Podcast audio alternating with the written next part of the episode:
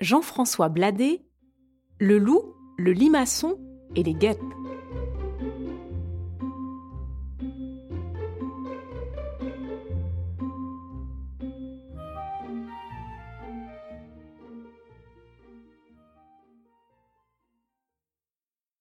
En ce temps-là, les bêtes parlaient.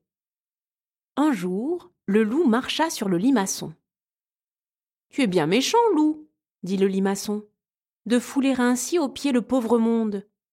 Si je voulais, je courrais plus vite que toi. Parions que je t'essouffle, toi et tes compagnons. Toi, pauvre limaçon? Moi, loup. Sois ici avec les tiens, demain au lever du soleil, et nous verrons qui de nous arrivera le premier au bord de la Garonne. Nous y serons, pauvre limaçon. Le loup reprit son chemin. Vingt pas plus loin, il marcha sur un nid de guêpes. Tu es bien méchant, loup, de fouler ainsi au pied le pauvre monde. Nous sommes petites, mais nous n'avons pas peur de toi. Parions que nous te ferons noyer, toi et tes compagnons. Vous, pauvre guêpe Nous, loup.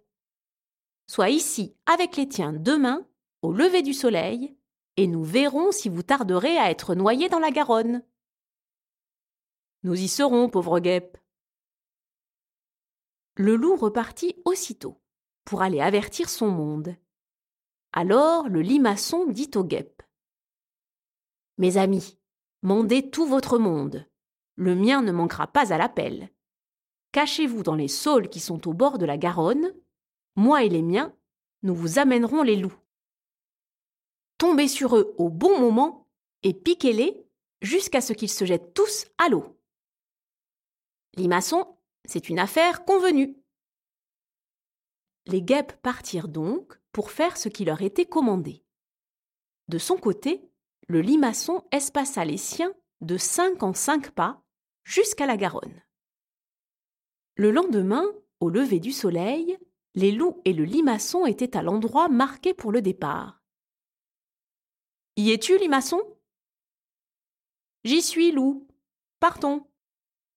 Les loups partirent au grand galop. Tout en courant, ils criaient Où es-tu, limaçon Je suis ici, loup criaient les limaçons, espacés de cinq en cinq pas. Quand ils furent au bord de la Garonne, les guêpes sortirent des saules comme un nuage et tombèrent sur les loups à grands coups d'aiguillon en criant Au poil, au poil Les pauvres loups plongèrent dans l'eau d'où ils n'osaient sortir que le bout du museau. Au nez, au nez crièrent les guêpes, en tombant sur le nez des loups à grands coups d'aiguillon. Tous les loups furent noyés, et les limaçons et les guêpes revinrent chez eux bien contents.